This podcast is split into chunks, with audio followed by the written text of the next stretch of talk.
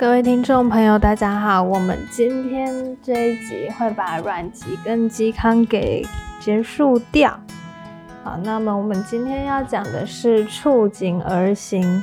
那么，其实我觉得触景而行也是一个阮籍跟嵇康对社会制度压迫下的一个反动，而且是激烈的反动。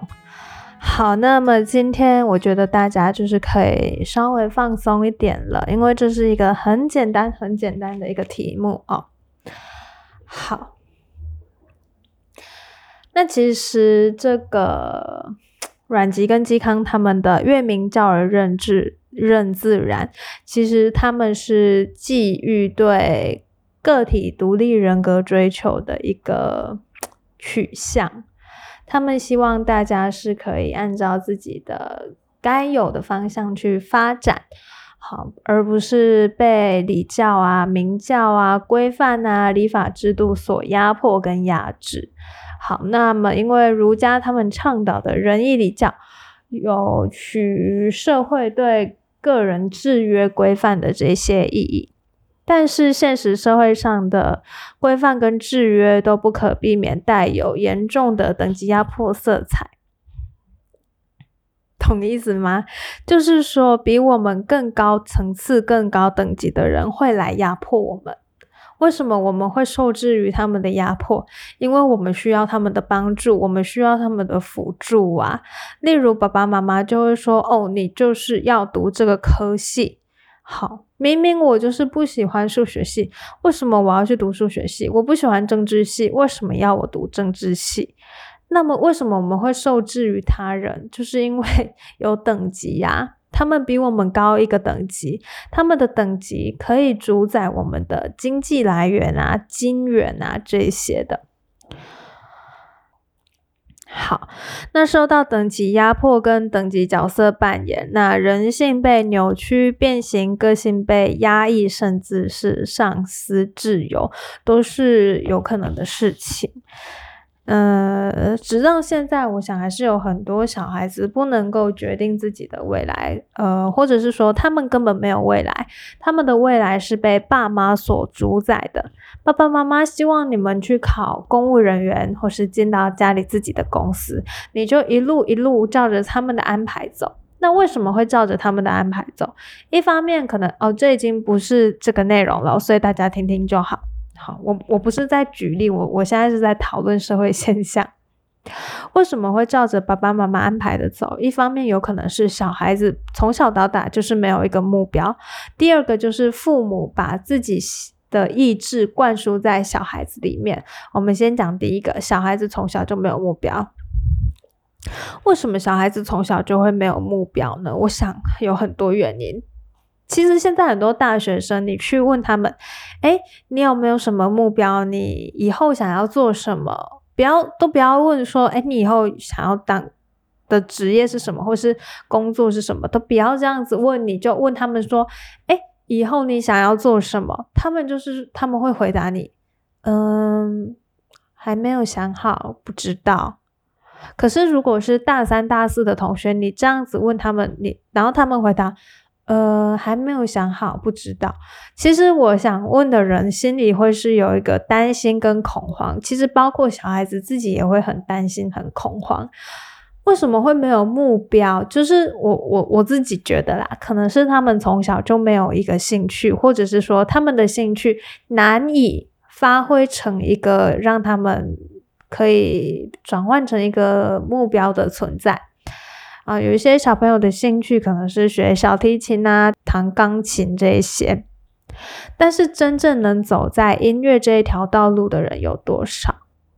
好，乐团这么少，乐团这么少，这么竞争啊！爸爸妈妈如果知道哦，我我我喜欢弹钢琴，我喜欢拉小提琴，但是他们一定会阻劝我说，这个有点，这个真的能养活自己吗？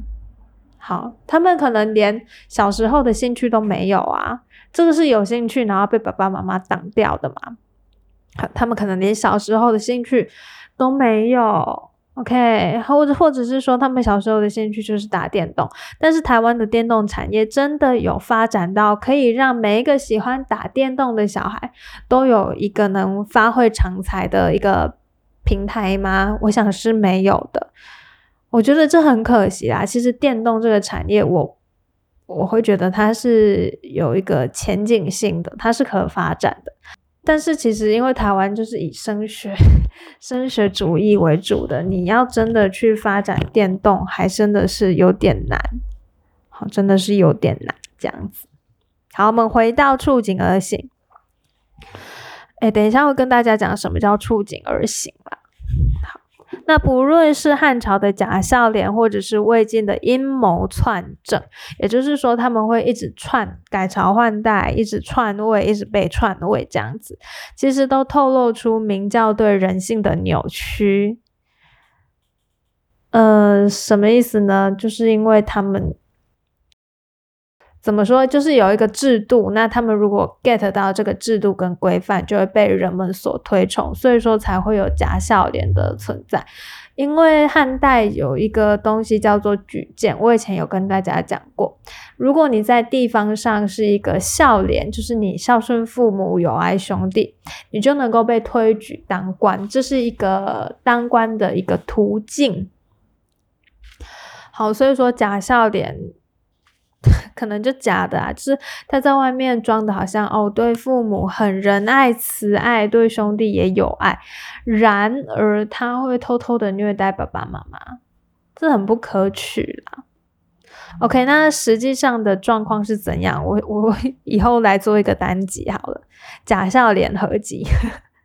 好，呃，所以说阮籍跟嵇康就是用这个李卫，前一集有讲到李卫就是。经过仁义跟礼法改变过的状况叫做礼位。好，他们用礼位来斥逐明教。阮籍跟嵇康崇尚的是越明教而任自然，自然指的就是还没有进入社会关系，还没有受到社会礼法规限的个体的自然而然的。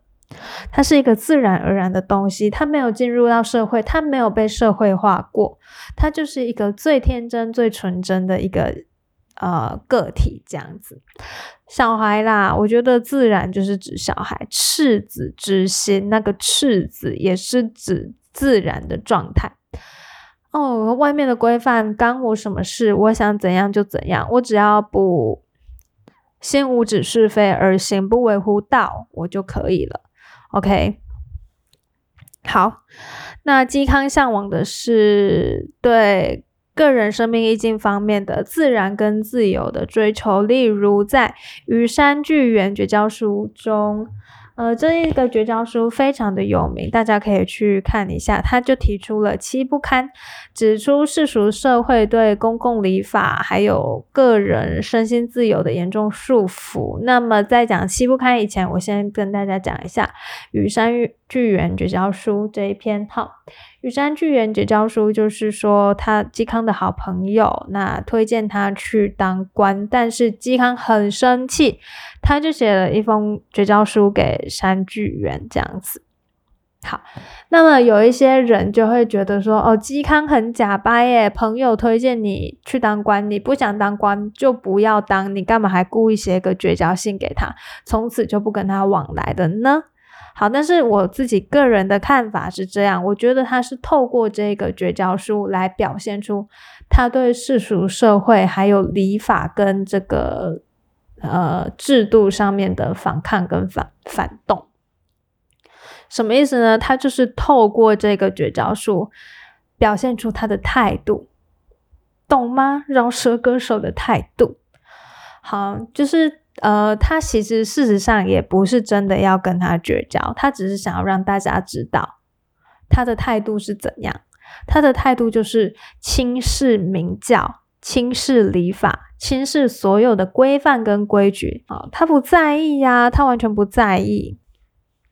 他其实这个绝交书就是显示出一个这样子的态度而已。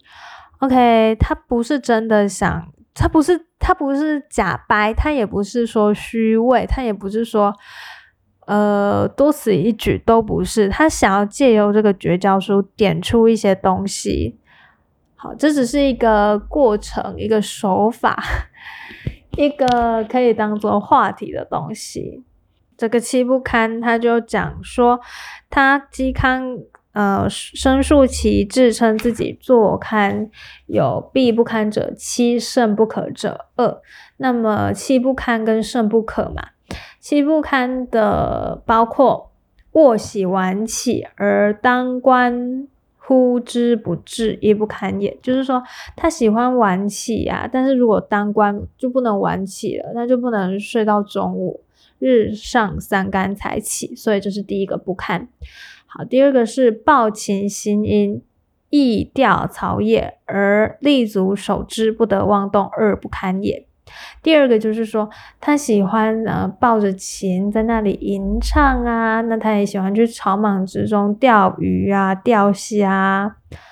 但如果他当了官，就不能这样子。他当了官就要好好的坐在书桌前啊，处理一些正事啊。这是第二个不堪。哎，这个很像我弟耶，我弟就是喜欢去生态探险的。易调草也这样子，好，呃，接下来为奏一时，必不得谣；幸复多失，把骚无几，易拜上官，三不堪也。然后这个三不堪，就是说他他从小就觉得，嗯，哦，他就是有过动症。他就是有过动症，他就是不能好好的坐在一个地方很久。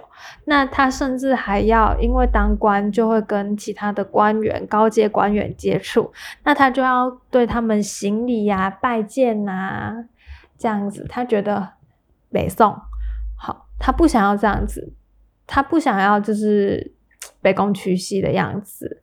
好，所以说这是第三个不堪，他本身就是有过动症啊，他怎？然后你还叫他不能动，要好好的站在那边，坐在那边，这不是对他一个大折磨吗？这边举三点啦。那七不堪其实主要是指世俗对公共对这个公共礼法，还有社会公共礼法对这个个人身心自由的严重束缚，会让人难以忍受。为什么？因为有一些人就是不是。不是喜欢静静的坐着那种人啊！你叫一个喜欢坐着的人去操去运动哦，叫一个喜欢运动的人坐着，这就不是他们真正本心本性想要做的事，没有办法全身保真啊，全真保身啊，对不对？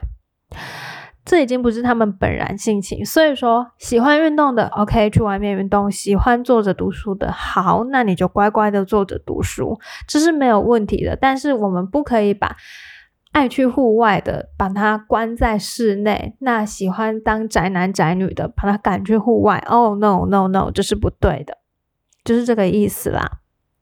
好，那么胜不可者二。第一个就是又美非汤武而薄周孔，在人间不止不止此事，会显示教所不容。就是说他他一直在那里否定汤汤商汤跟武王，而且他又轻视周公跟孔子。好，那这是一个指称代称，就是说他。他否定跟轻视整个儒家社会、整个儒家礼教、整个脉络跟整个制度，他都 hat，好，他非常的讨厌呐。那但是在人间，在世俗里面，大家都是用这个儒家的规范来规范，对不对？他们都是用儒儒家的六经来规范。所以说，如果嵇康入世，他当了官以后。他一定是格格不入的那个人呐，因为他跟世俗喜欢的这个规范、喜欢的这个礼教是不一样的。他要的是 free，他想要的是自由自在、逍遥自在，而不是被局限、被拘束这样子。好，这是第一个不可。第二个不可就是刚肠疾二轻四直言遇事便发。他就是嫉恶如仇，想要讲什么就讲什么。那看到事情路遇遇，呃，路见不平就要拔刀相助，但是这很容易出事情。今天你遇到事情，呃，好，你在你在外面，然后外面出了一个车祸，你看到呃受害者被欺负，那么你下去帮受害者讲话，你可能会对你可能会被呃，你可能会被另外一方攻击啊。懂意思吗？就是说，好，那假设另外一方是黑道，你可能会被黑道追杀，或者是对被黑道打 围殴那一种的，所以这是一个非常呃可怕的事情。那么在朝为官也是啊，你你你说哦，这个人他真的有贪污，但是你真的把他贪污的事情讲出来，你。这这种事情如果处理的不好，受伤的会是自己啦。所以说，在朝为官会有很多的这个 无可奈何啦，这大家要多包容。因为贿赂啊，或者是说贪官污吏这种，不是短时间就能把它处理掉的，它是需要一个筹谋跟筹备，要一步一步慢慢来，把他们慢慢慢慢的抽离击垮的。好，可以吗？啊，好，再来，还有一个圣不可，他把矛头指向这个圣王跟圣人，其赤足之言辞却为世教所不容。那他们就这个与呃这个绝交书里面啊，诶是嵇康写的嘛？嵇康的绝交书里面啊，借由批评公共礼法。表达他对个人的向往。好，那又闻道士遗言，耳述黄金令人久寿，益生信之。游山则观山，关于鸟，心生乐之。他是向往这个个体自由跟个体的自我的。他想要追求的是长生不老。他想要游山玩水，他想要去观察鸟兽虫鱼，悠游在大自然的样态，而不是被拘束在一个。呃，办公桌前面，no，他想要当的是野外探险家，他不是想要当一个宅男或宅女。好，OK，那我们继续哦。这个好，有一个英文，我们要来讲一下触景而行这个东西了。《晋书》的阮籍传里面记载，阮籍时率意独驾，不由径路，车机所穷，则痛哭而返。这里的率意独驾就是率性而行，不由进入就是指超越任何的功名计算。车机所穷则痛哭而返，就是以真性情面对自然、社会跟人生。他想笑的时候就笑，想哭的时候就哭，他不会矫情。也就是说，嵇康他是一个性情中人。好，那我这边帮大家用白话文翻译一下：师率意独驾，不由径路。好，那呃，阮籍要出去，他就是驾车出去嘛。好，他想走哪一条路，哦，就走哪一条路，随便走。他今天开心走 A 路，他就去走 A 路。他今天心情想要走 B 路，那他就去走 B 路。反好，那他走了，他选了一条路嘛。车机所穷啊，车机所穷，走到了没有路的地方，他走到路的尽头了。好，那他会干嘛？痛哭而返，他就开始狂哭哦，大哭就是哭的眼泪眼屎耳屎鼻屎 哦，sorry 没有这么多，哭的这个眼泪啊鼻涕啊都喷出来了，他就痛哭，他就哭啊，他想说哦，前面为什么会没有路了呢？好，他哭完了以后就回家。大家觉得如何？拜托，如果我迷路，一定会被骂死。我迷路会很……我我我，如果是我啦，啊，不过这是走到没路，也不是迷路哈。OK，反反正他就是走到没路、死路一条的时候，他就哭，然后哭哭完就回家。诶，他这个是收放自如的小 baby 耶。好啦，那这也很可爱啦，就是说。刚刚我我们帮大家用更高层次的解释方法解释嘛，那我刚刚的翻译是比较低水准的，大家就是当笑话听过即可。阮籍有这个呃这个这样子的一个事迹是大家都应该要知道的哈。好，那嵇康这个嵇康这边有一段引文，也帮大家补一下。君子之行贤也，不察于有度而后行，就是尺那个度就是尺度的意思。那这接下来四个字，大家帮我记一下：任心无邪，不异于善而后正也。好，任性无邪，帮我记起来。险情无措，不论于事而后为也。同样，险情无措，帮我记起来。好，还有一段引文：执心而言，则言无不是；触情而行，则事无不及。这边其实是想触景而行，就是他要拥抱自然啦。这里的，嗯，所谓察于有度而后行，易于善而后正，论于事而后为，都是指把个人为人处事之言行置于理性制度后面。也就是说，你先想怎样你就怎样，你不要去思考外面的拘束规范、礼教的一个框架。好，不要去理性计算。你想怎样就怎样，真的很 free 这样子。好，那任心无穷，直心而言的心就是情的意思，也就是显情无，那么会推到险情无措，触景而行，就是用真正的性情面对他人、社会跟人生，这样好，可以吧？我觉得可以哦。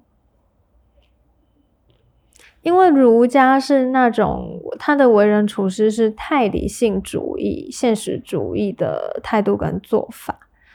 那阮籍跟嵇康他们在面对社会跟人生所取的态度是具有情感主义、浪漫色彩主义的。我这边要讲一下啦，我前阵子读到一本诶一篇文章，它是在讲男女之间的感情，包。呃，就是在讲占有欲的部分。嗯，这好像可以开闲聊系列讲，哎，我要这样讲吗？好，不管这是我的例子，所以我一定要讲。好，呃，女方因为太过爱男方，所以呢，把他囚禁起来，然后在囚禁间，男生就死掉了。那女生在这这个男生死后，在囚禁男生的这一段时间，她觉得她真正拥有了男生。不管是精神或是肉体，好，那么以儒家的观念来看呢，会觉得这是一个疯女人，就是说，就是说，呃，喜欢能不能这样子霸道的占有，喜欢跟爱能不能这样子霸道的占有，我觉得这是一个很深奥的命题。因为我其实我觉得喜喜欢，嗯，喜欢跟爱跟占有是不能明确的分开的。因为你爱这个东西，你一定对它会有占有欲。那如果是以儒家的话，他们就会很政治正确的说，你就算再怎么爱他，你还是不能让他死。但是他们没有想到的是。这个女生太过的没有安全感，然后太过的爱男生，所以爱变质了。那爱变质了以后呢，他就会变得有点有点面目全非，所以造成了这样子的一个悲剧的收尾。嗯，我觉得这是一个很可以讨论的命题，以后再跟大家讨论。哦，那我们拉回来这里，所以说我们要怎么界定儒家？我们就是可以记啊，他们就是政治正确啊，懂意思吗？他们就是太过，嗯，也不是说没有考虑到人性，他们只是理性，他们太过理性主义了，他们太过理想化了，他们太过。把人都想得太好了，但是他们忘记了人是有七情六欲的一个生命体。那么有这样子的七情六欲，人就很容易做出一些偏激的事情，甚至是在你当下没有发现哦，我这样做是不对的这样子的想法。好，这是可以讨论的命题啦。哎，我们快要讲完了，太好了。好，那从。呃，正史旋风开始就是王弼跟何晏，到了阮籍嵇康的竹林七贤，有很多名士的推动。那这种具有情感主义、浪漫色彩的思潮跟行事风格，在魏晋的时候其实是备受推崇的，因此形成历史上有名的魏晋风度。那么，魏晋风度从对现存现实礼法制度的反叛开始，他们开始追求个人精神生命中的个体自我跟个人自由为基调，也也为了这个当时思想跟文化带来一股具有解放意味的新气象。好，阮籍跟嵇康比。比起这个名叫，那赤足公共礼法，追求个体自由跟个人自由嘛。他们就是以理智为狡诈，以现实态度为圆滑。他们更加推崇的是刚刚提到的率性而行，纵情直往，个体任心险情，但是却不违违反礼法，他人也不会被冒犯。Fine，可以吧？好。最后了，最后了，我们快要结束了。竹林七贤借由放荡不羁的行为反抗僵化跟过度扭曲的礼教社会，他们开始觉察、反省自己的个性是不是被刻意塑造的。从而产生具有情感主义、浪漫主义的思想跟行为。那么魏晋风度呢？反抗现实立法制度。刚刚有提到嘛，追求精神生命中的个体自我跟个人自我。他们试图解放僵化的名教，但是却被误解为，却被后世误解为情欲至上，消解责任感跟使命感。因此，这个思潮走向末路。为什么我会这样讲？为什么会被误解成情欲至上？为什么会被觉得说哦，他们是消解了责任感跟使命感呢？儒家最重视的就是使命感，他们觉得人生活在这个世界上，一定有他要完成的一个使命跟任务，所以他们会一直朝着那个使命走下去。他们是一群有目标的人呐，好，他们是一群有目标的大学生。但现在大多数大学生是没有的，这也是可以讨论的一个命题。好，为什么我刚刚会讲到会被误解为情欲至上，就是因为他们太过率性，未有节度。但是，呃，什么意思？就是沦为只要我喜欢，有什么不可以？这么可怕的一个事情。但其实他们不是这个意思，他们。他们是有呃阮籍嵇康的时候，还是有一个所谓正道的存在。我刚刚有讲嘛，心无指是非而行不为乎道者，这句话非常重要。他们的一切纵情啊、率性啊，都是构筑在这个心无指是非而行不为乎道者。但是后世就忘记了，他们只记得阮籍跟嵇康说什么：要放任，要放纵，要自由。他们忘记了有一个关键句叫“心无指是非而行不为乎道者”，所以说他们误解了阮籍跟嵇康的率性，他们把它误解成放纵、纵欲，然后纵情、自治这样子。我想放任跟纵欲并不会回归到本真，而是会妖魔化。好。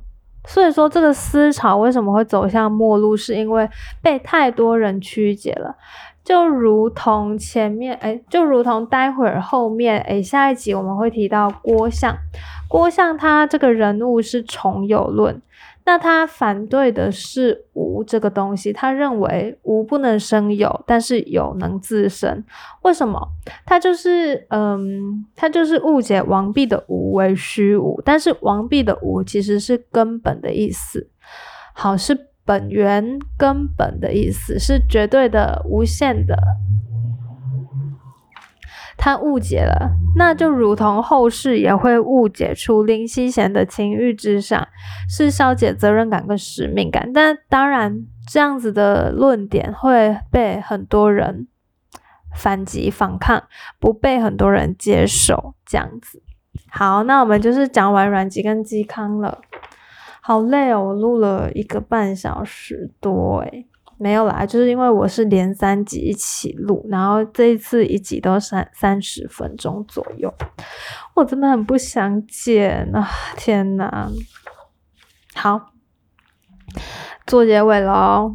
今天呃这一集的主要内容就是说触景而行。然后纵情直往险，哎，任心险情，率性而行，任心无邪，险情无措。还有未经风骨，没了。对明教的扭曲提出反抗，那他们也基于对个体独立人格的追求的这个价值。好，结束。以上就是本集的节目内容。啊，也谢谢收听到最后的每位听众。我们下一集要开始讲郭相跟裴伟的部分啦，大家可以好好期待。我们下集再见。